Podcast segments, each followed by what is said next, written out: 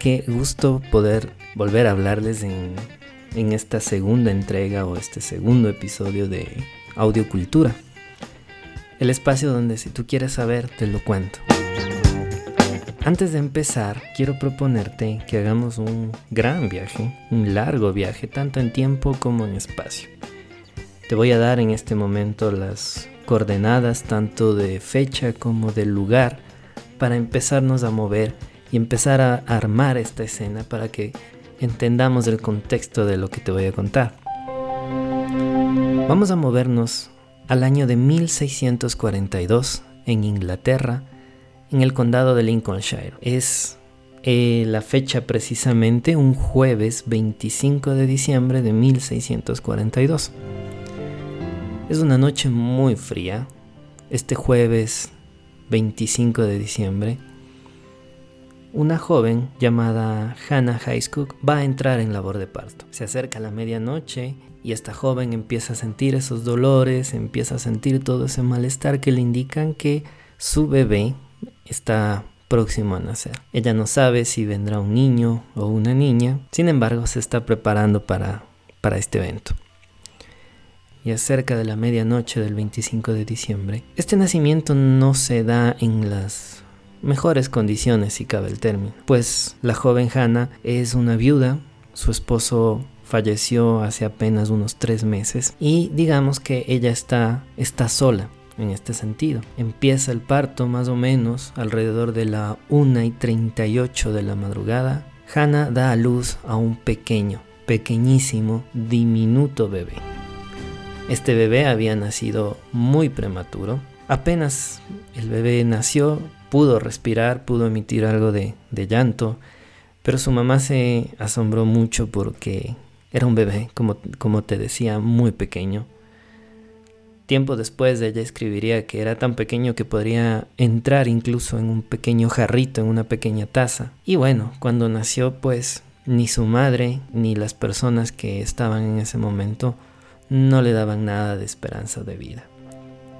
Es esta fría noche del jueves 25 de diciembre de 1642 y acaba de nacer Sir Isaac Newton.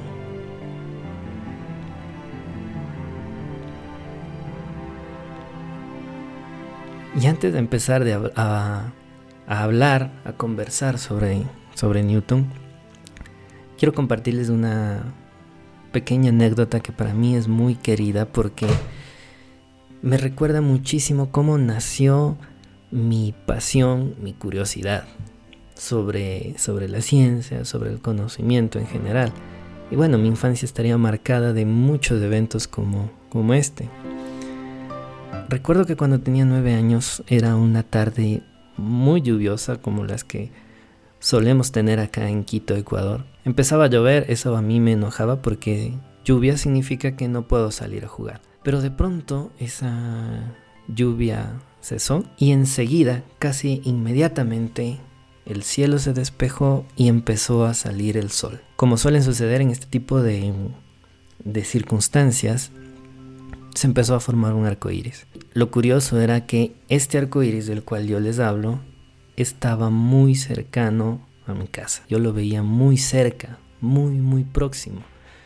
Entonces mi emoción se disparó porque como muchos niños de, aquella época, yo conocía sobre aquella leyenda que creo que nació en Irlanda, en donde menciona que en donde termina un arco iris, donde el arco iris topa tierra, se esconde una, una enorme olla de oro, propiedad de un duende. Entonces, para mí ese momento fue genial porque yo dije, hmm, ahora tomo mi bicicleta y, y voy tras esa olla de oro. En fin, tomé mi bicicleta, no me acuerdo qué le dije a mi mamá cuando salía. Simplemente salí y empecé a pedalear frenéticamente hacia el lugar donde estaba el arco iris. Y bueno, yo, yo lo veía como a una distancia de unos 100, 200 metros. Y pasaba algo curioso, que entre más me acercaba, más se alejaba ese punto. Llegaba al lugar exacto en donde yo calculaba que el, que el arco iris había tocado tierra, y no, no estaba ahí. Se había desplazado más. En fin, empezó, ya se imaginarán, una frenética persecución del arco iris. Obviamente, no sé cuánto tiempo después, debió ser horas que estuve pedaleando, ya me había cansado, me había frustrado y me había enojado porque mi persecución no, no rindió ningún fruto. Y regresé a casa, con toda, con toda la frustración, con una situación totalmente contraria a cuando yo había salido. Llegué muy confundido porque yo no lograba entender qué fue lo que pasó. No logré entender por qué jamás llegué al punto donde ese arco iris había tocado tierra.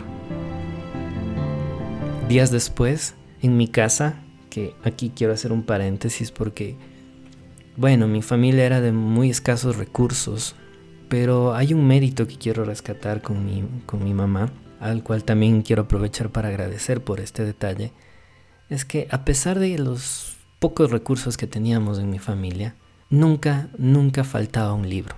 Nunca faltaba un diccionario, nunca faltaba una enciclopedia, Nunca faltaban libros de texto y tomos, es más, material bibliográfico nunca faltaba en mi casa.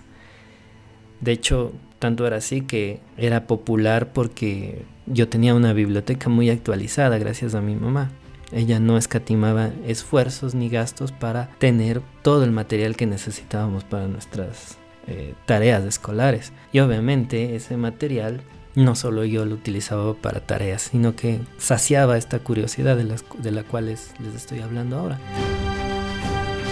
Luego de mi frenética persecución hacia el arco iris, días después, tenía en mis manos uno de los tomos de la enciclopedia y estaba revisando un pequeño artículo que se había escrito sobre Isaac Newton, concretamente uno que hablaba sobre la refracción de la luz. Y aquí me explicaba que la luz blanca no es una luz pura como tal, sino que esta luz blanca se, conforma de varias, eh, varias tonalidades distintas que confluyen en un mismo punto y forman esta luz de color blanco. Esta luz blanca está formada por todo un espectro de colores. A propósito, la palabra espectro también fue definida por Newton acabé de descubrir en una enciclopedia que varios siglos atrás un científico inglés había definido y había descubierto la refracción de la luz.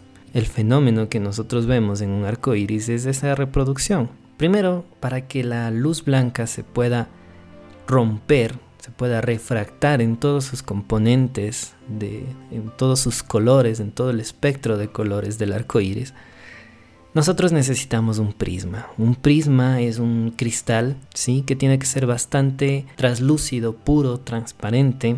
Es un cristal que tiene una forma específica que permite que al momento en que un rayo de luz blanca ingresa a este cristal, por el otro lado, esta luz blanca se va a refractar en diferentes ángulos y formar todos los colores del cual está compuesto es decir, va a formar todo el espectro visible que en su momento vio Newton. Y claro, en el arco iris que yo perseguía en aquel entonces se estaba generando el mismo fenómeno, es decir, la luz blanca del sol empezaba a atravesar millones y millones de prismas que caían del cielo. Estos prismas no eran más que gotitas de agua que funcionan como un cristal perfecto para hacer este fenómeno. Entonces empezó a cobrar sentido el por qué mi persecución al arco iris nunca funcionó. Jamás atrapé al bendito arco iris.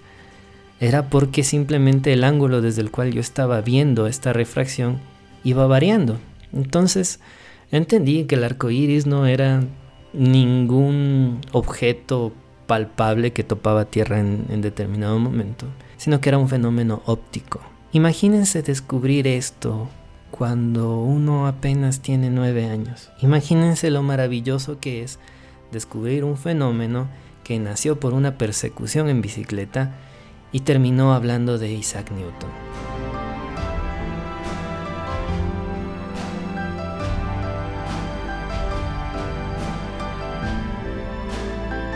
Espero que esa emoción que yo sentí cuando tenía nueve años ahora la estés sintiendo tú. Ya sabes o ya conoces un fenómeno que se llama refracción de la luz. Y ya sabes algo más de Sir Isaac Newton.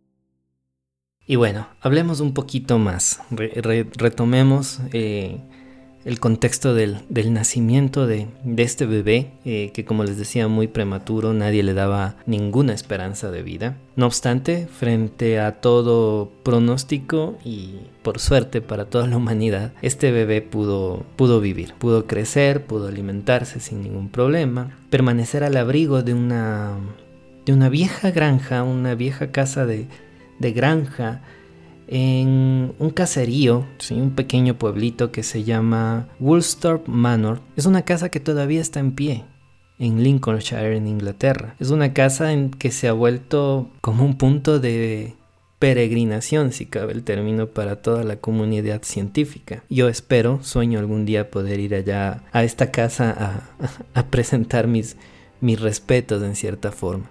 Entonces, bueno, el, el pequeño Isaac Newton eh, fue un niño bastante, bastante retraído. Es decir, como se lo calificaría actualmente, yo creo que Newton desde niño fue el típico nerd. No sé si haya sido sometido a bullying en ese entonces. Era un niño bastante retraído, bastante eh, callado tuvo una infancia muy complicada porque su madre, Hannah Highscook, volvió a casarse tiempo después y abandonó el hogar, de tal forma que Newton se quedó al cuidado de sus abuelos. El pequeño Isaac Newton jamás logró tener una buena relación con el nuevo esposo de, de, su madre. Esto le, le, llevó al pequeño Newton a llenarse incluso de bastante odio y bastante resentimiento, tanto por su nuevo padre o padrastro y también con su, con su madre. Tiempo después, él dejaría por escrito este resentimiento que, que él sentía en ese entonces.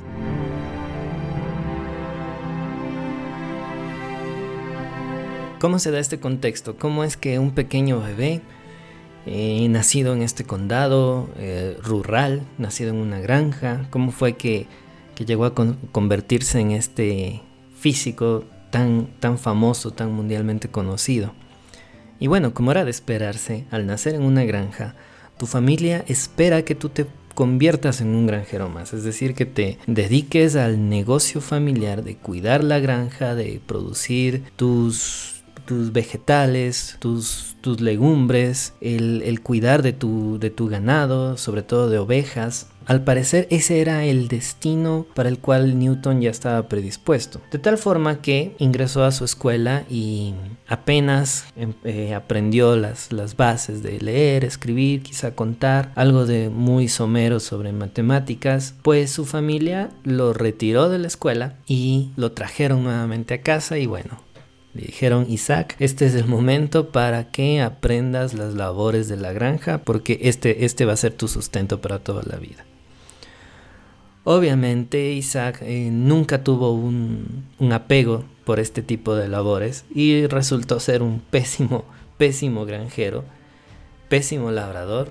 Echaba a perder todos los cultivos, las ovejas se le perdían, se, olvidaba alimentar a los animales, en fin, un fracaso total como un granjero. Entonces su familia decidió, bueno, el niño no sirve para, para la granja, entonces vamos a regresarle a la escuela. En efecto, Isaac regresó y se caracterizaba desde muy pequeño porque empezaba a cuestionar mucho la realidad, cuestionaba casi todo lo que, lo que se le enseñaba en la escuela. Entonces no era un niño que comía cuentos, si cabe el término, sino que era un niño bastante, bastante curioso. Me hubiera gustado que haya hecho en su momento la, persecución del arco iris como, como yo lo hice. Otro detalle que quiero contarte sobre, sobre Newton es que para toda la comunidad eh, atea a la cual yo pertenezco, hay cierto momento en que los ateos nos nos abanderamos de, varias eh, mentes científicas que han descubierto todos los fenómenos del universo que también nos llevan a rechazar la, existencia de, cualquier dios. Y bueno, Newton es uno de esos. Muchos ateos, creo yo, piensan o se abanderan de Isaac Newton para defender también el ateísmo. Les cuento un detalle que Isaac Newton creía muchísimo en Dios, tenía una fe gigantesca y bueno, para Newton, las leyes de la, de la, naturaleza y del universo, las leyes existían y regían todos los, los objetos en este universo. Pero estas leyes habían sido creadas por un Dios supremo y todopoderoso quien era el encargado de permitir que todas estas leyes que él iba descubriendo se cumplan y se mantengan inviolables. Entonces él se sentía tremendamente cercano a Dios mientras develaba estos descubrimientos científicos. Él pensaba que dentro de los textos sagrados había cierto código que él podía descifrar y de cierta manera también le permitía calcular cuándo sería la segunda venida de, de Cristo. Newton dedicó muchísimos años de su vida a los estudios religiosos. Como les digo, él era un creyente muy aferrado, tanto así que en, el año de 1662 Newton escribió una lista de pecados. Él se sentía tan culpable que quiso enumerar cada uno de los pecados que él tenía memoria en ese entonces para poder confesarse de una manera más, eh, más eficiente, ¿no? Es decir, me imagino que alguien muy pecador llega al confesionario y al momento de, de, confesar sus pecados, pues muchas personas hacían memoria y bueno, decían, a ver, ¿qué, qué, qué, de malo hice en estos días para, para poder confesarme? Entonces, eh, Newton en su, en su intelecto, tratando de ser cada vez más perfeccionista, elaboró una lista de esos, de esos pecados esta lista en papel se subastó hace no más, hace unos cuantos años atrás, existe físicamente, y te voy a contar qué puso Newton en esa lista. Primero, usar la palabra de Dios de manera abierta. Dos, comer una manzana en tu casa. Es decir, a Newton le dio hambre en la iglesia y se comió una manzana, lo cual representa un pecado. Fabricar una pluma para escribir en tu día. En tu día se refiere al día de domingo en donde se lo consagraba precisamente a la Santa Misa. Negar que lo hice, es lo que dice Newton en su lista. Fabricar una trampa para ratones en tu día. Aquí les hago un paréntesis, hay algunos inventos que se le atribuyen a Newton. Entre ellos consta, bueno, aquí dice fabricar una trampa para ratones, pero yo recuerdo haber leído también que eh, Newton era un amante también de los gatos. Él fabricó aquella, aquel accesorio que se colocan en las puertas precisamente para que el gatito pueda entrar y salir a voluntad. Entonces, la puerta para gatos también es un invento que se le puede atribuir a Newton. ¿Qué más hizo Newton en su lista de pecados? Dice fabricar un reloj en tu día, escupir agua en tu día, hacer pasteles del sábado a la noche, nadar en la bañera en tu día, poner un pin en el sombrero de John Keys para molestarlo. Esto es muy gracioso. John Keys fue un compañero de Newton, un colega de Newton, con el cual tuvo varios, varios encuentros, digamos, académicos, varias contradicciones académicas, entonces les llevaba cierta, cierta rivalidad. De hecho, más adelante vamos a hablar, Newton tuvo muchos rivales académicos, entre ellos Robert Hooke, que ya vamos a hablar, también lo incluye Newton aquí a John Keys en su, en su lista de pecados para pedir perdón. Otro pecado del cual se arrepiente Newton es que escuchó descuidadamente muchos sermones. Se negó a acudir ante el llamado de mi madre, dice Newton en su lista. Amenazar a mi padre y a mi madre con prenderlos fuego a ellos y a su casa. Esto concuerda con lo que yo les comentaba de la infancia del pequeño Isaac, que no tenía una muy buena relación con su, con su padrastro, estaba bastante mm, resentido con su madre porque lo abandonó al cuidado de su abuelo y ella se fue con su esposo. Imagino yo que en algún momento Newton, producto de todo este, este resentimiento y de un ataque de rabia, pues amenazó a su padre y madre con prender fuego a ellos y a toda la casa. Qué bueno que no fue así, porque la casa, como les mencioné, todavía está en pie en Lincolnshire. ¿Qué más dice Newton? Desear morirme y desearle la muerte a alguien, golpear a muchos, tener pensamientos, palabras y acciones y sueños impuros, robarle cerezas a Edward Storer, este es otro compañero, pues bueno, le robó las cerezas del almuerzo quizá, y negó que lo hizo, Negar, negar que lo hice, dice Newton en su lista. Negarle una ballesta a mi madre y a mi abuela. Dedicar mi corazón a aprender más sobre el dinero antes que a ti. Tuvo una recaída, una segunda recaída, lo menciona en su lista. No sabemos a qué se refiere. Un nuevo incumplimiento de mi pacto en la cena del Señor. Golpear a mi hermana robar las cajas de ciruelas y dulces de mi madre. Veo que le gustaban mucho las ciruelas a Isaac Newton. Decirle mujerzuela a Dorothy Rose. No sé quién sea Dorothy Rose, pero la ofendió. Eh, gula durante mi enfermedad. Mal humor con mi madre y con mi hermana. Discutir con los sirvientes, delegar varias de mis obligaciones, pronunciar discursos vacíos en tu día, no acercarme a ti por tu cariño, no vivir de acuerdo a mis creencias, no amarte a ti por lo que eres, no amarte a ti por la bondad hacia nosotros, no desear tus ordenanzas, temer al hombre antes que a ti, utilizar medios inmorales para liberarnos de las aflicciones, preocuparnos más, por cosas terrenales que por Dios, no ansiar la bendición de Dios en nuestras empresas honestas, faltar a la capilla, un grave, un grave pecado, Golpear a Arthur Storer ya no solo le molestó poniendo un pin en, el sombrero de Arthur, sino que ahora lo golpeó y está incluido en su lista de pecados. Dice Newton también en su lista que tuvo mal humor con Master Clarks por un pedazo de pan y manteca. Esforzarme por engañar con una corona a mitad de latón.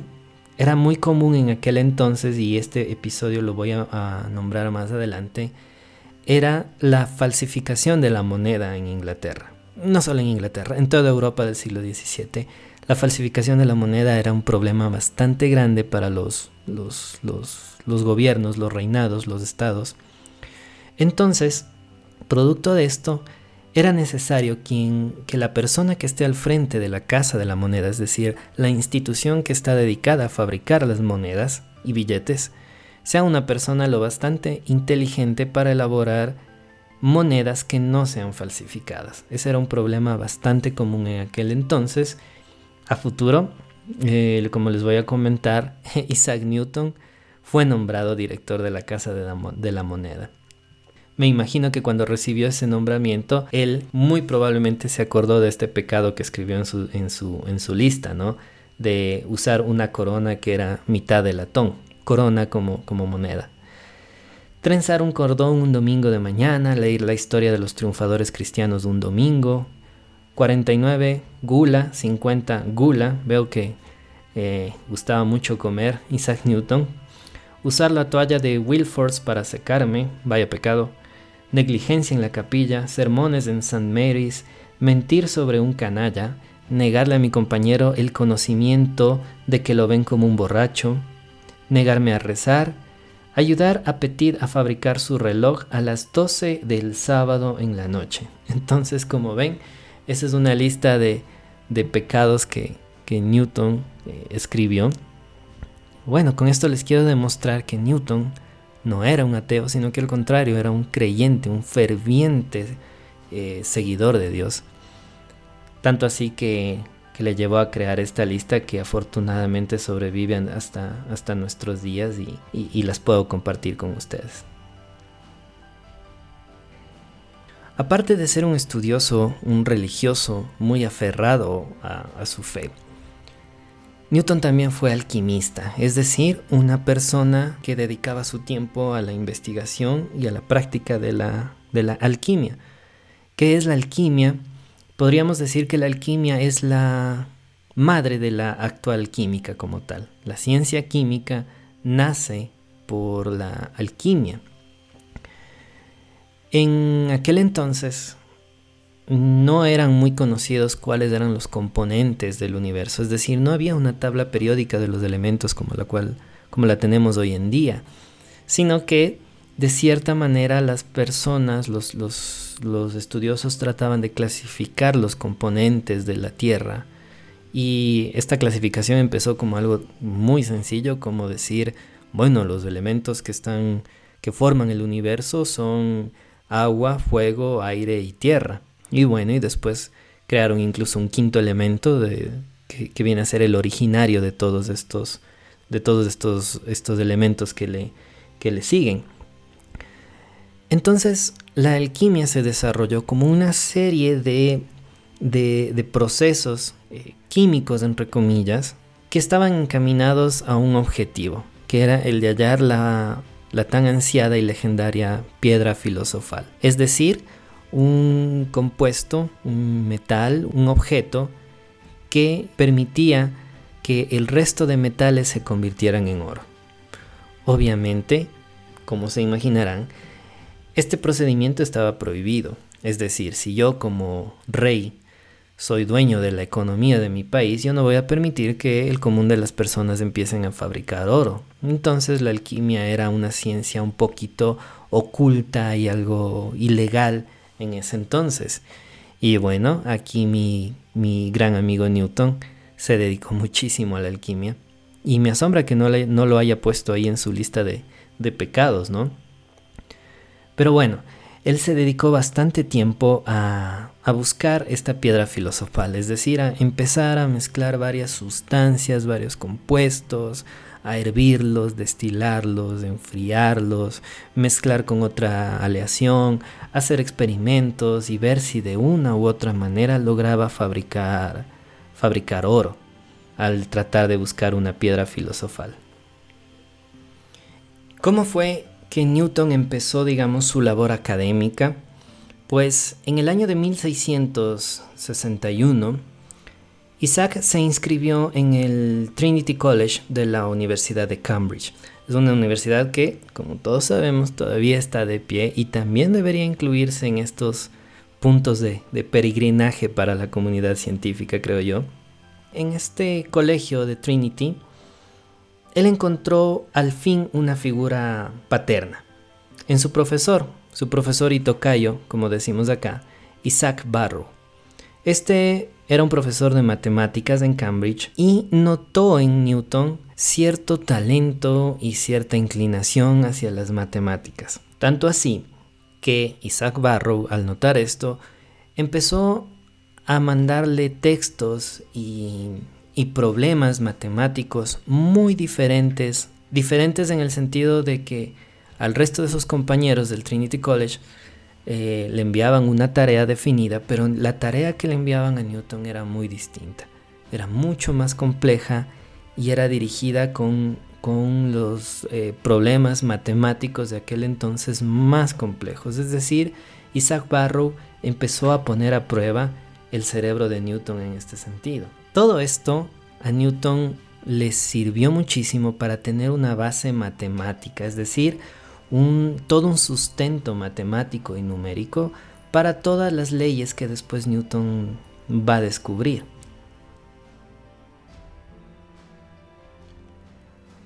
Les parecerá bastante interesante el saber que Isaac Newton pasó por un momento muy similar al que todos estamos viviendo en la actualidad. Es decir, todos nos encontramos en, un aislamiento dentro del hogar debido a la pandemia de, coronavirus que está azotando al planeta en este preciso momento. Es más, este podcast nace también como una de estas actividades por las, por las cuales me, me inclino para en cierta forma aprovechar el tiempo.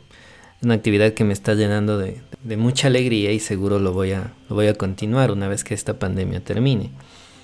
Pero volviendo al tema, Newton también pasó por este tipo de aislamientos. Es decir, también se desató una pandemia en Europa. Me estoy refiriendo a la peste negra o peste bubónica en el año de 1665.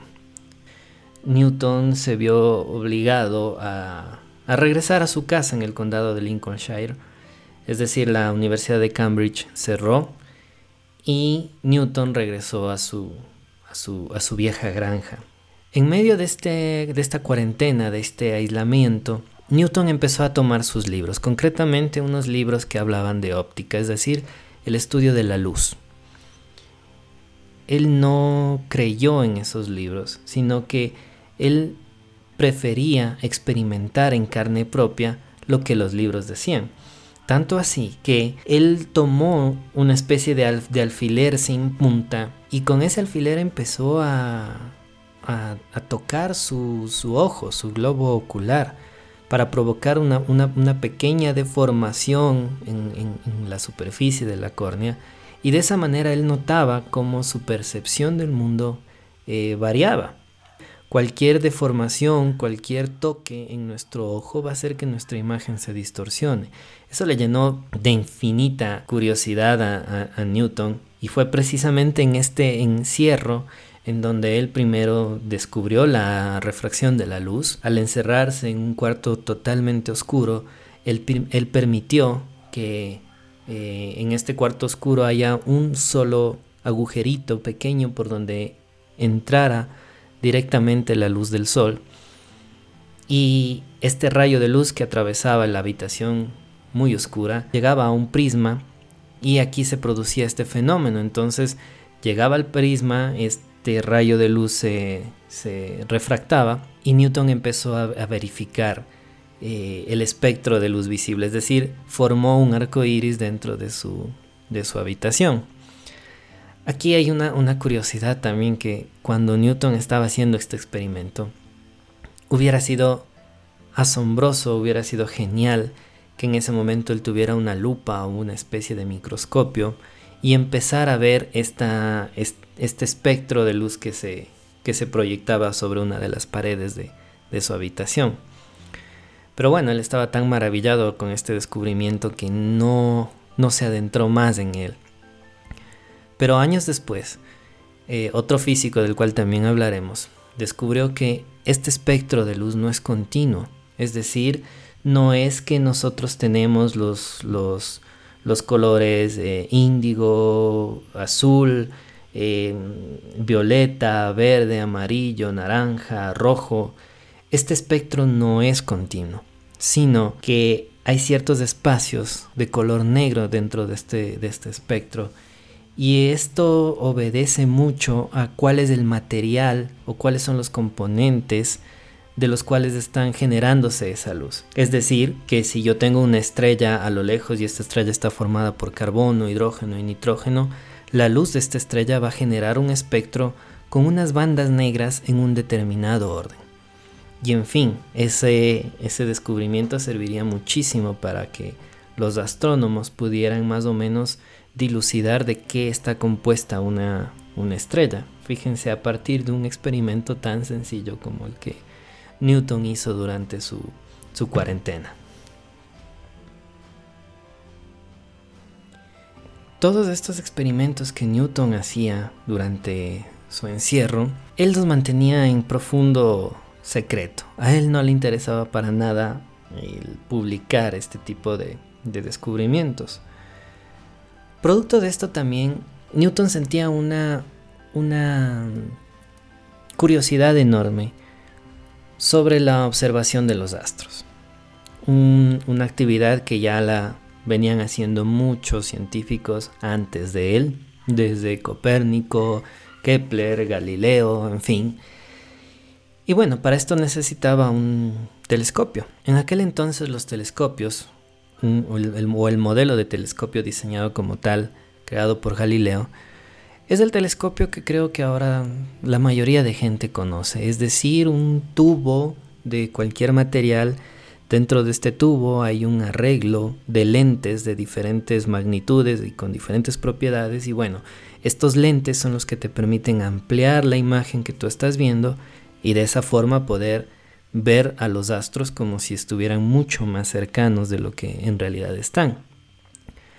Esto hacía que si tú querías eh, ver un astro que estaba muy lejano, tú necesitabas un cada vez más grande, más largo, con lentes más robustos y eso hacía que tener un telescopio sea como tener un auto y luego ese auto se transforme en un camión gigantesco porque necesitabas mucho espacio para, para tener ese, esa, esa magnitud de aumento de la imagen. Eh, Newton, como parte de sus, de sus experimentos que hizo con óptica, durante sus experimentos usaba, como les mencioné, prismas, usaba lentes y también usaba espejos. Él diseñó un espejo curvo y se dio cuenta que cuando la luz chocaba sobre este espejo curvo, esa luz se amplificaba, es decir, esa imagen se podía amplificar. Entonces imagínense la sorpresa de Newton al, me imagino que esto fue de manera accidental, a lo mejor uno de los espejos que él usaba se deformó por alguna circunstancia, y él notó que cuando el rayo de luz chocaba contra este espejo curvo, ese rayo se amplificaba, es decir, cualquier imagen que llegaba a este espejo curvo se podía amplificar de la misma manera como lo hace un lente. Se le ocurrió la idea y dijo, bueno, voy a montar este espejo curvo en un tubo y voy a usar varios lentes para tratar de enfocar mejor la imagen. Y él inventó el telescopio newtoniano, se, denomina así. Y es un telescopio que sin necesidad de tener un gran tamaño, logra aumentos totalmente asombrosos. Yo tengo aquí en mi casa, tengo un telescopio newtoniano y puedo dar fe de, que el trabajo de Newton está bien realizado. Y bueno, es un telescopio del cual les hablaré en su momento, pero es muy útil. Es muy útil en el sentido de que no necesitas un gran espacio para lograr ver objetos que estén muy distantes, gracias a, Newton. Este telescopio diseñado por él el telescopio newtoniano, lo presentó a una asamblea científica que se reunía en, Londres. Esta asamblea se conocía como la Real Sociedad de Londres y era la vanguardia de todos los avances científicos, es decir, cualquier avance científico que se respete debía ser presentado ante la Real Sociedad de Londres. Obviamente este telescopio, al ser un, un boom en tecnología, fue presentado en esta, en esta Real Sociedad y tal fue el asombro que causó que al momento en que le pidieron a Newton que explique cómo se dio cuenta de, estas propiedades que tenían los espejos y, el jugar con los haces de luz y la óptica, en ese momento fue que Newton les dijo a manera de anécdota, sí, miren, lo hice mientras estaba en mi, en mi granja durante la peste, y estaba haciendo experimentos y, ah, por cierto, descubrí que la luz blanca en realidad no es blanca. Entonces, los, algo que, fue llevado a propósito de, presentar un telescopio nuevo fue totalmente direccionado hacia hablar de los experimentos de óptica que hacía Newton y, el gran descubrimiento de él al darse cuenta que existe este fenómeno de refracción de la luz y todo el espectro visible en el cual ahora ustedes ya son unos, unos expertos. Algo sobre la personalidad de Newton era que no toleraba la crítica. Para nada. Si tú escuchabas a Newton exponer en la Real Sociedad y tú como científico le objetabas cualquier detalle o le decías, eh, disculpe, señor Isaac, pero eso no está correcto, pues te ganabas un enemigo de por vida. Y uno de esos enemigos de por vida que Newton se ganó era el actual presidente de la Real Sociedad de Londres. Imagínate, te ganas de enemigo al presidente de la sociedad a la cual quieres impresionar. También este presidente de la Real Sociedad no era cualquier persona, sino que era Robert Hooke. Él estuvo involucrado en nombrar por primera vez la palabra célula. Todos sabemos lo que una célula es. Eh, esta palabra la acuñó Robert Hooke porque fue el que diseñó, inventó o perfeccionó el microscopio. Entonces lo primero que a él se le ocurrió ver en el microscopio fue una membrana de corcho que tenía en ese, en ese momento a su alcance en su laboratorio. El corcho es un, es un, es un material muy común en los laboratorios, sobre todo para hacer tapones.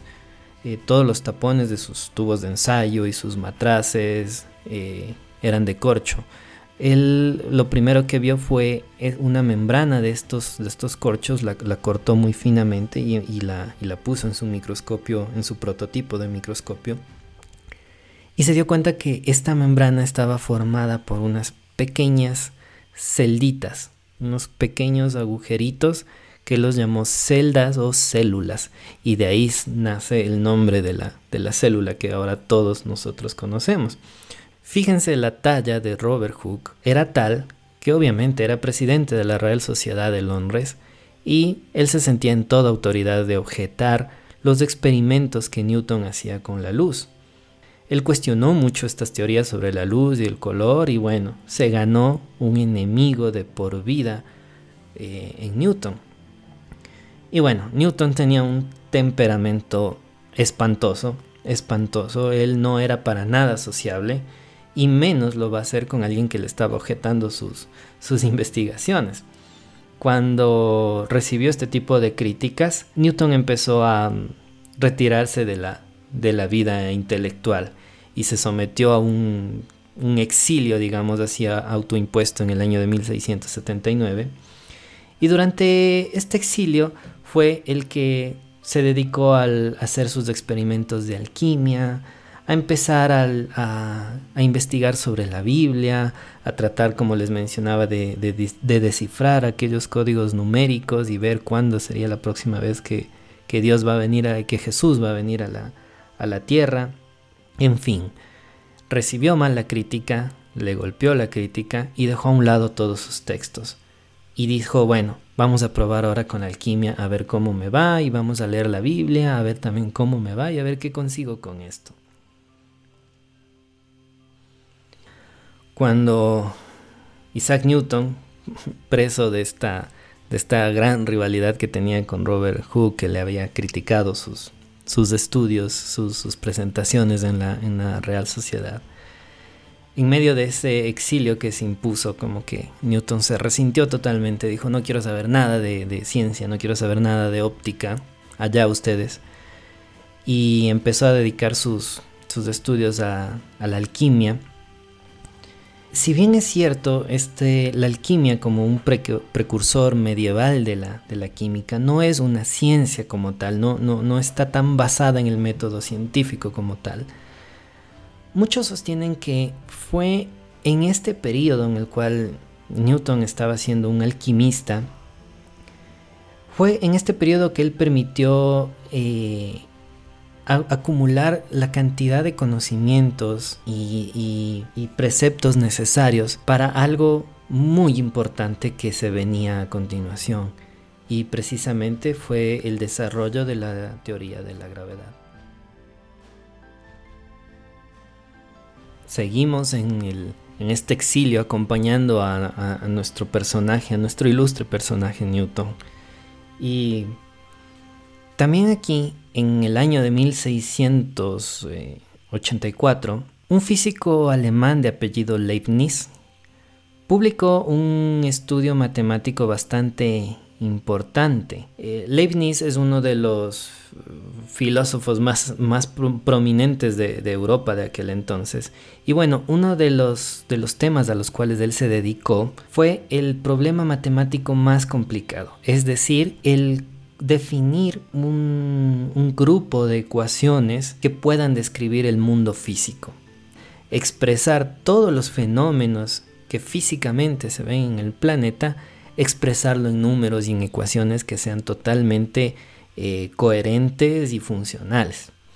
Ese era uno de los grandes retos que emprendió Leibniz y en 1684 él lo publicó. Dijo, bueno, lo logré, aquí está mi teoría del cálculo. Así era como se, denominó.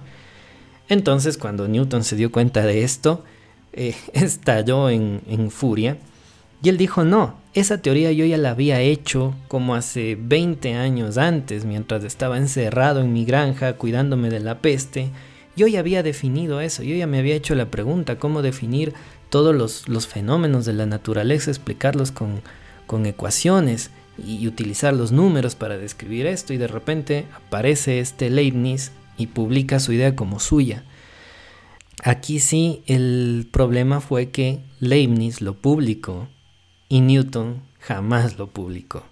Producto de, de ese trabajo que él hacía y de esa personalidad que él tenía, el que simplemente como, como, les mencioné, hizo experimentos grandes con óptica, nunca los publicó, salvo cuando empezó a hablar de ellos cuando presentó su telescopio. al mismo tiempo trabajaba sobre su teoría del cálculo y nunca la publicó hasta que Leibniz apareció y dijo, miren lo que acabo de descubrir. Entonces tuvo muchos problemas con, esta parte de, del publicar sus conocimientos del, señor Newton. En este, en este contexto temporal, ¿Cómo no mencionar aquella imagen que todo el mundo conoce sobre Newton? La escena de la manzanita. Aquella romántica escena, idealista escena, donde el, físico, el señor Isaac, está caminando por un jardín o está sentado a la sombra de un manzano y de repente una manzana se suelta del árbol y le cae en la cabeza a Isaac Newton y de esa manera él se le ocurre eh, investigar lo que a futuro va a ser como la, teoría gravitacional. El mismo Newton fue quien desmintió esa, esa, esa, esa escena mucho antes de su creación. Y él menciona que esto ocurrió mientras estaba en su, en su encierro, en su, en su granja en Lincolnshire. Y él mencionó que eh, no hubo tal manzana que le haya caído sobre la cabeza, sino que en ese momento él estaba eh, viendo el paisaje a través de la ventana. A través de esa ventana se veía un árbol de, manzanas. Ese árbol todavía existe a, propósito. Y él notó, él vio como una manzana ya madura se desprendía de la rama y caía hacia el suelo. Entonces fue eso lo que le llevó a él a preguntarse si es que este fenómeno de, la caída de la manzana, de toda esta trayectoria que la manzana eh, tenía que pasar hasta llegar al piso, si es que este movimiento estaba eh, gobernado por alguna especie de, de, fuerza y que esta fuerza a su vez pueda ser eh, representada en una ecuación. Fue esa la gran pregunta que a Newton le llevó a, a hacer sus cálculos y sus, y sus investigaciones sobre la, teoría gravitacional. Como ustedes ven, Newton tenía muchas, muchos cálculos, muchos descubrimientos que lo hacía por accidente, como sucede con la gran mayoría de descubrimientos, se dan por accidente. Pero Newton no publicaba este tipo de cosas. Él simplemente tenía sus papeles y hacía sus, sus ecuaciones y bueno, encontraba cosas interesantes y simplemente decía, ah, qué bien, sí, tenía razón. Y al cajón todos esos papeles. Ahora vamos a ver cómo eh, esta historia da un giro cuando un astrónomo, un físico y astrónomo de apellido Halley, creo que todos nosotros hemos escuchado alguna vez porque en honor a él fue nombrado el cometa Halley, él usó todos los, este, este físico Halley usó todos los cálculos y las y los investigaciones que Newton había eh, hecho previamente para calcular la trayectoria del cometa. ¿Sí? Es por eso que el cometa ahora lleva su nombre. Entonces Halley se convirtió en un gran amigo de Newton. ¿Y cómo fue que nació esta, esta, esta amistad? Esta amistad nace porque tuvo primero una reunión en enero de 1684 en, la sede de la, de la, Real Sociedad de Londres.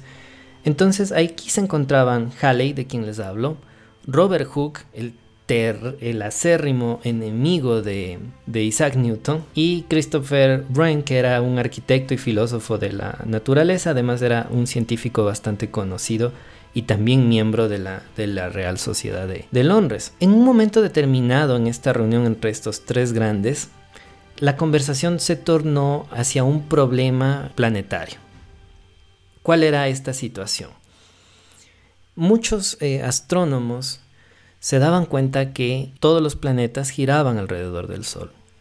O sea, la teoría heliocéntrica era la que denominaban en aquellos días muchos astrónomos guiaban sus telescopios hacia los planetas, digamos, yo soy un astrónomo de, Londres, en aquel entonces, en pleno siglo XVII, tengo mi telescopio y lo estoy apuntando y voy a ver las posiciones de Marte en cada una de mis observaciones. Entonces empiezo a notar y digo, bueno, como yo ya sé que Marte eh, gira, tiene su trayectoria eh, circular alrededor del Sol, entonces voy a ver, día 1, observación 1, Marte está en esta posición.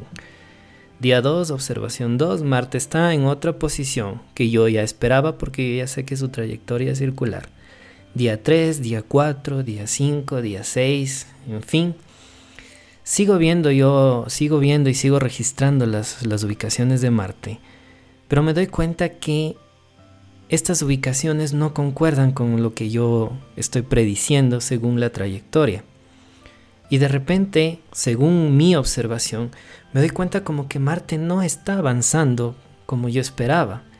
Es decir, yo estoy esperando que conforme pasen los días yo vea al planeta en ubicaciones cada vez más, más progresivas, si cabe el término.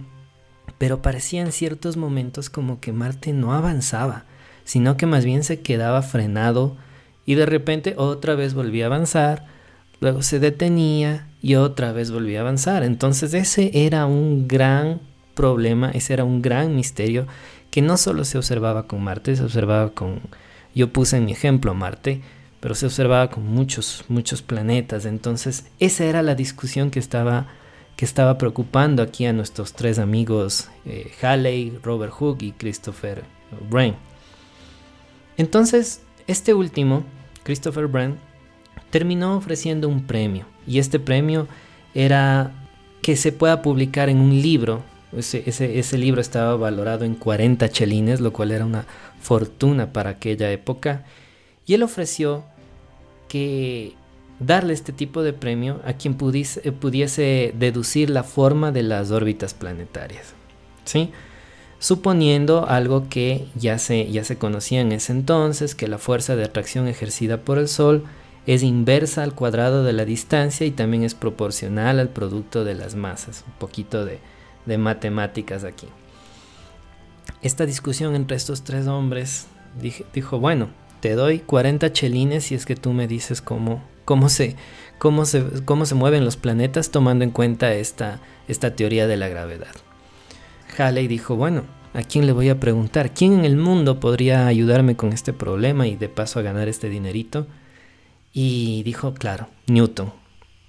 Entonces fue hacia la Universidad de Cambridge, visitó a Newton y es gracioso porque en ese momento Halley le, le, cuenta a Newton, mira, tengo este problema, me reuní con Robert Hooke. Primero, ya le mencionó a Hooke, eso fue suficiente para que a Newton se le empiece a despertar la furia. Y dijo, bueno, la idea es, mira, impresionar a estos tres en la Royal Society de Londres y definir cuál es, cuál es la ecuación que me permita establecer cómo es que se mueven los planetas, porque pasa este, este asunto. Esa fue la pregunta que Halley le planteó a Newton cuando lo fue a visitar en Cambridge. Y la respuesta de Newton fue inmediata y dijo, fácil, se mueven en forma de elipse. Entonces Halley le dijo, pero por favor, Isaac, cuéntame cómo, cómo, te, cómo te diste cuenta de eso. Entonces Newton le dijo, no, eso yo ya lo había calculado hace mucho tiempo. Es más, permíteme, voy a buscar los papeles donde los tengo. Y, como ustedes se imaginarán, Newton no encontraba los benditos papeles donde descifraba esta, esta trayectoria planetaria. Eh, movió cajones, movió estanterías, y nunca encontró los papeles. Entonces eh, Halley se estaba desesperando, a lo cual Newton le dijo, mira, tranquilo, tranquilo que si yo no encuentro los papeles, yo voy a poder hacer nuevamente esos cálculos y cuando yo ya los termine, te los, te los hago llegar. En parte cumplió su promesa porque en noviembre de, ese año le envió un manuscrito que contenía esta, esta demostración de la cual estaba hablando. Una vez que le llegó ese, manuscrito a Halley, nuevamente visitó a, Cambridge y el 10 de, diciembre ya anunciaba a la Real Sociedad que éste le había enseñado un curioso tratado sobre el movimiento. El 23 de febrero del año siguiente, de 1685, el manuscrito en cuestión era entregado a la, Real Sociedad, en donde fue registrado de esta forma. Tal era la fascinación que Halley tenía por estos cálculos que Halley se ofreció a, pagar la publicación de este tipo de, cálculos. Por un lado está motivado por esta, amistad que están haciendo entre Newton y Halley. Y por otro lado también tenemos el profundo odio y rencor que Isaac Newton tenía por Robert Hooke. A mí haciendo un paréntesis aquí, a mí me duele bastante porque el ver que, que Newton y Hooke, es decir, el padre de la física con el padre de la biología moderna, se, peleen de esta manera, Es, como, como aquella película en la que Superman y Batman se, se vuelven enemigos y se entabla esa, esa contienda cinematográfica que muchos de nosotros hemos visto. Así me siento, pero bueno, es la historia. Entonces Newton también, y creo que principalmente movido por esta enemistad que tenía con, con Robert Hooke, fue que decidió consolidar todos sus cálculos, todas sus demostraciones, en un trabajo que le tomó alrededor de dos años.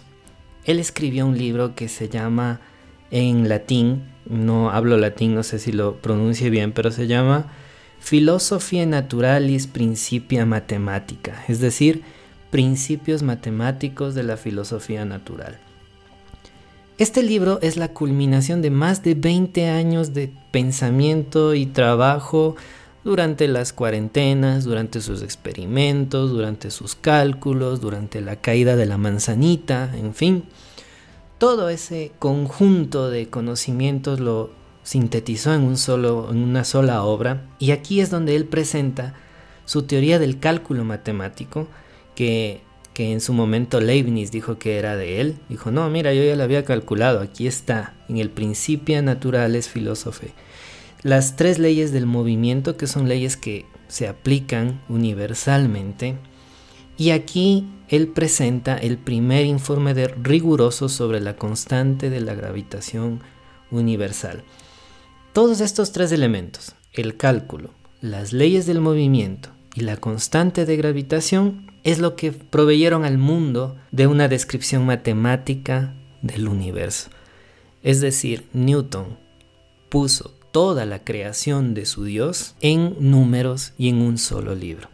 Esa obra obviamente consolidó totalmente su reputación, fue un golpe en la nariz para Robert Hooke, con lo cual Newton estaba muy contento, intelectualmente hablando, por supuesto, porque no hay, no hay ninguna crónica que diga que Robert Hooke e Isaac Newton se hayan ido a los puños, afortunadamente. Eso hace que hasta el día de hoy nosotros le recordemos a Newton. Un físico con una peluca graciosa que le había caído una manzana en la cabeza Ahora conocemos toda su vida desde su muy difícil nacimiento. El hecho de que Newton haya publicado un libro en donde explica con tres principios, explica todos los fenómenos de movimiento del universo, esto hizo que la fama de Newton explote por todos los cielos. Para agrado obviamente de Newton, para desagrado quizá de Robert Hooke, y como suele suceder en la actualidad, cuando tú tienes fama, es muy probable que saltes a la política. Y Newton no fue la, excepción. Eh, Newton profesaba una fe protestante. Y en el momento del año de 1689, el rey Jacobo II estaba intentando volver a convertir todas las instituciones de su reinado hacia el catolicismo. Entonces Newton, con todo lo creyente y lo totalmente aferrado a su religión que él era, se opuso rotundamente y se opuso con todo éxito, es decir, usó toda su fama para generar una oposición feroz contra Jacobo II y de esa manera salvó a Cambridge de que se convierta al catolicismo, es decir, que su universidad se haga católica. Esto le permitió a Newton obtener una posición nada más y nada menos que en el Parlamento. No obstante, de su paso por el Parlamento no hay ningún escrito ni, nada por el estilo que mencione que fue un brillante político, un brillante colaborador o quizá un hombre de Estado. Lo único que, se tiene de, de Newton, de sus participaciones en el Parlamento, es que en medio de una sesión Newton pidió la palabra. Entonces cuando se la dieron, Newton dijo, por favor, si es posible que uno de los asistentes cierre esa ventana porque hay una corriente de aire y eso puede provocar que se vuele mi peluca. Y eso constó en el acta de reunión del Parlamento de aquel entonces y esa fue la única intervención que él tuvo en su vida política. Durante esta misma época, alrededor del año de 1693, Newton cae en una especie de, paranoia, un, colapso mental, porque él sospechaba que muchos de los amigos de los cuales él estaba rodeado en realidad no eran sus amigos y eran gente que estaba tratando de, robarle sus estudios y conspirar en su contra. Yo creo que es nada más y nada menos que un, precio de, la fama. Entonces eh, empezó a afectarse su salud, ya no dormía bien, empezó a trabajar noches, noche tras noche y, no descansaba ni tampoco se alimentaba de manera correcta. Luego de trabajar como cinco noches seguidas, él sufrió una crisis nerviosa. Mientras estaba experimentando esa crisis, él, emitió unas disculpas públicas a un filósofo llamado John Locke y, y a un miembro del Parlamento, a Samuel Pepys. Les pidió disculpas porque en uno de sus altercados, producto también de esta paranoia en el cual Newton estaba viviendo, él había deseado que estas dos personas se mueran. Y bueno, cuando tuvo esta crisis, él sintió que, le llegaba la hora a Newton y dijo, no, me voy a disculpar con ellos y, y lo hizo. Muy a pesar de esta fragilidad mental por la que Newton estaba pasando en 1693, su fama y su reputación dentro del mundo científico estaba intacto, totalmente intacto. Tanto así que en 1696 él eh, rescata de alguna manera la moneda británica. Él es nombrado intendente de la Real Casa de la Moneda y con esto él encontró una nueva vocación, una nueva, un nuevo aire, una nueva inspiración para, para, para retomar su vida justo en este momento en cual estaba teniendo estas crisis, estas crisis eh, emocionales. Entonces él se obsesionó y lo que quiso hacer es que la libra británica, la moneda, la libra británica sea la moneda más estable del, mundo. Y esto se da en medio de una crisis que las finanzas británicas experimentaban en el siglo XVII, en donde, como yo ya les había mencionado al principio de esta transmisión, un gran problema era que una de cada diez monedas que circulaban en el reino eran falsas. Incluso, yo les apuesto que Newton se debió acordar en ese momento que él usó una moneda falsa y lo publicó en su lista de pecados que, les leía al principio. Entonces ese era un gran problema. Una de cada diez monedas era falsa y a menudo el metal con el que estaba hecha la, moneda valía más que la, representación monetaria. Es decir, la devaluación estaba en su, en su apogeo por un lado y por otro lado la, la gran cantidad de monedas falsas que circulaban. Entonces, Newton supervisó un gran proyecto para quitar toda la moneda circulante e introducir una moneda que sea mucho más confiable. Eso para él era bastante fácil porque con todo lo metódico que él era, él mantuvo, él creó una base de datos de todos los falsificadores y los sancionó con una furia como él menciona, como Dios manda. Él era bastante puritano en ese sentido y castigó a todos los falsificadores, los logró encontrar, los logró clasificar, formar su base de datos, una especie de FBI de la moneda, y de esa manera él logró acabar con este fenómeno de la falsificación. Producto de esto, él pasó a ser nombrado director de la Casa de la Moneda en el año de 1700 y permaneció en este cargo durante el resto de su vida.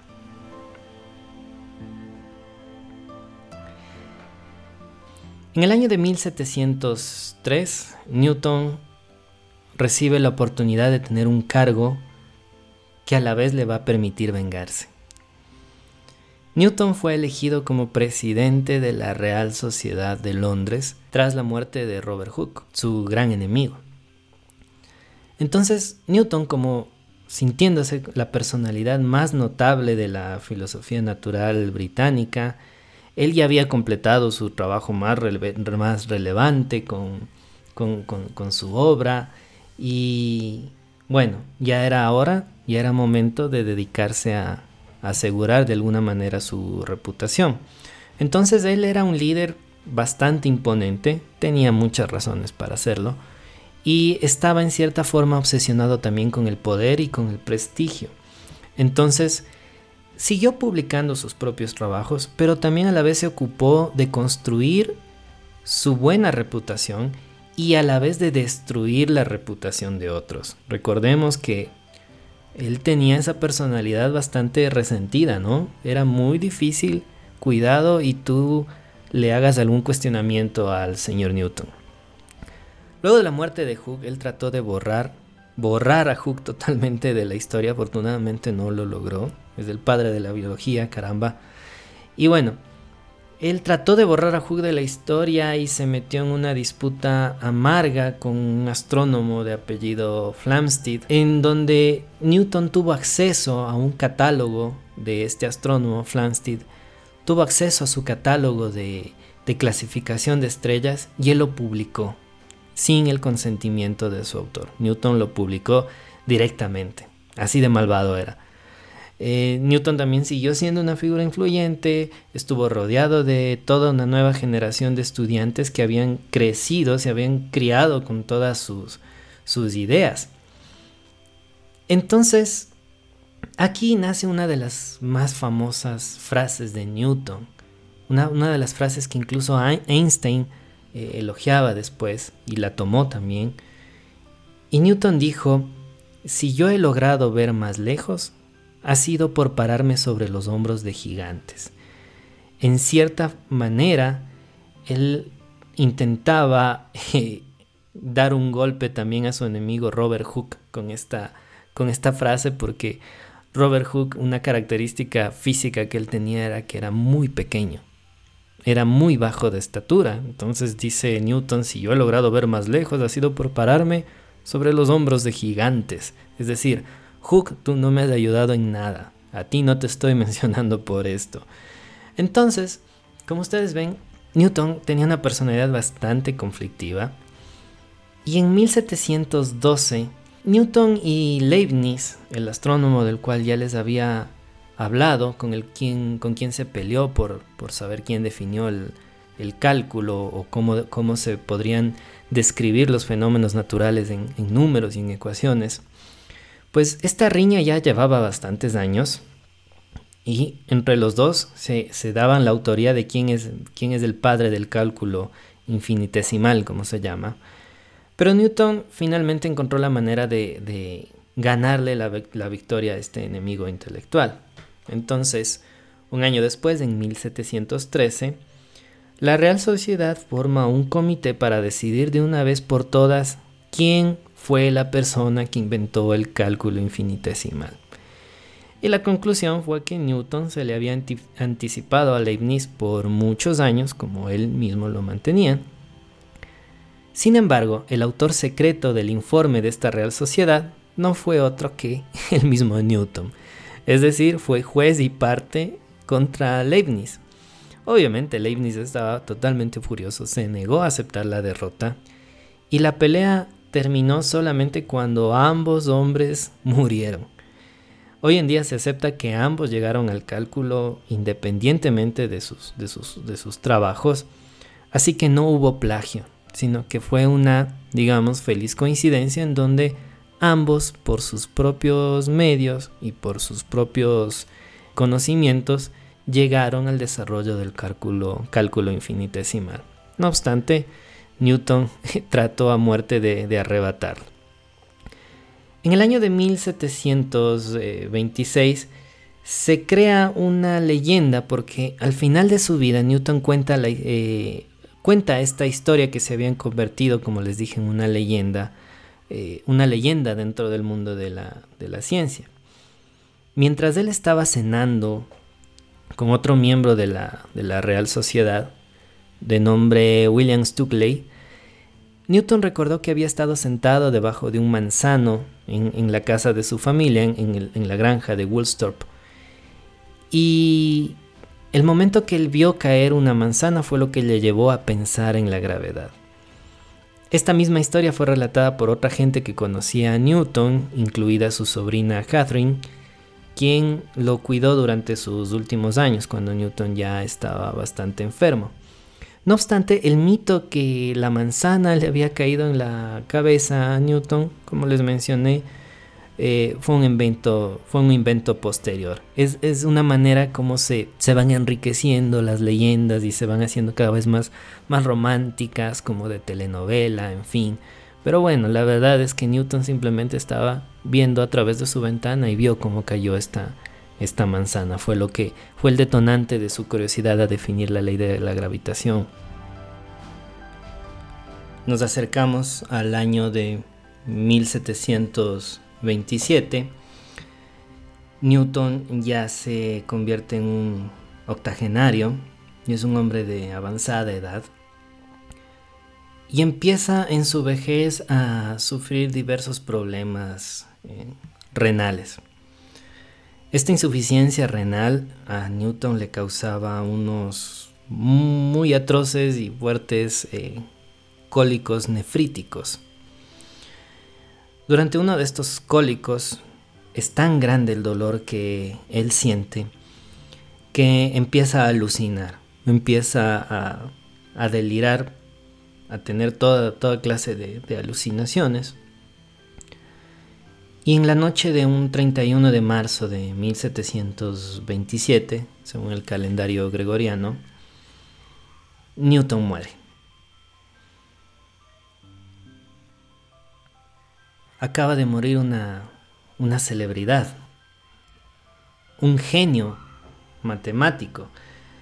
Es más, sus logros fueron tan trascendentes que el término genio científico fue creado precisamente para describirlo a, él. Y este genio muere creyendo que él había sido puesto en la tierra para descifrar la palabra de Dios, estudiando a la vez las sagradas escrituras como lo que él llamaba el libro de la, el libro de la naturaleza. Para él la teología y las matemáticas eran parte de un proyecto para describir un sistema único en el mundo. Murió de una manera muy dolorosa y su legado a la humanidad es eterno, como todos sabemos. La muerte de Newton culmina con lo que se denomina la revolución científica, que en su momento fue iniciado por Nicolás Copérnico que murió en el año de 1543. Y esto inicia un gran periodo de confianza en donde la razón no tiene límites y la razón se vuelve extensiva a todos los campos del conocimiento. Es decir, es un hombre que empieza a inspirar al mundo a conocer más. Si yo estoy en este momento hablándote sobre Newton y tú estás al otro lado escuchando sobre Newton, pues es una muy bonita manera de, honrar su legado, ¿no te parece? Quiero terminar esta parte compartiéndote una frase que él mencionó. Él decía, no sé cómo puedo ser visto por el mundo, pero, en mi opinión, yo me he comportado como un niño, un niño que juega a la orilla del mar y que se divierte buscando de vez en vez o de cuando en cuando una piedrita que cada vez sea más pulida o buscando una concha que sea más bonita de lo normal. Mientras yo hago esto, el gran océano de la verdad se exponía ante mí completamente desconocido. Te agradezco nuevamente por haberme escuchado el día de hoy. Espero que lo que te haya contado te haya parecido interesante. Espero que lo que te acabo de contar tú lo lo reproduzcas o lo menciones durante una cena o en una conversación con amigos y decirme, oye, mira, ¿sabías que Newton en realidad hizo esto? ¿O sabías que Newton descubrió esto? ¿O qué tal? Oye, ¿sabías que Newton era peleado con Robert Hooke? Entonces, es una manera muy amena de, empezar una conversación y te lo digo por, por experiencia.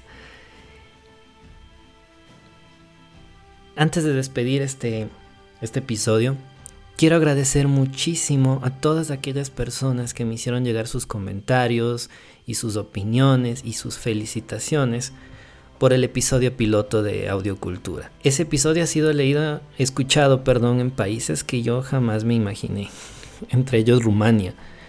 No sé quién en Rumania podría escuchar a alguien hablando de, de ciencia, pero en fin, quiero agradecerte nuevamente, quiero reiterar mi, mi apertura a escuchar cualquier comentario por parte de ustedes. Si esta historia te pareció interesante o te pareció aburrida o te pareció inútil o te pareció maravillosa, pues me lo puedes decir tranquilamente. Te recuerdo, mi nombre es Galo Arevalo, esto es Audiocultura, el espacio donde si tú quieres saber algo, te lo cuento.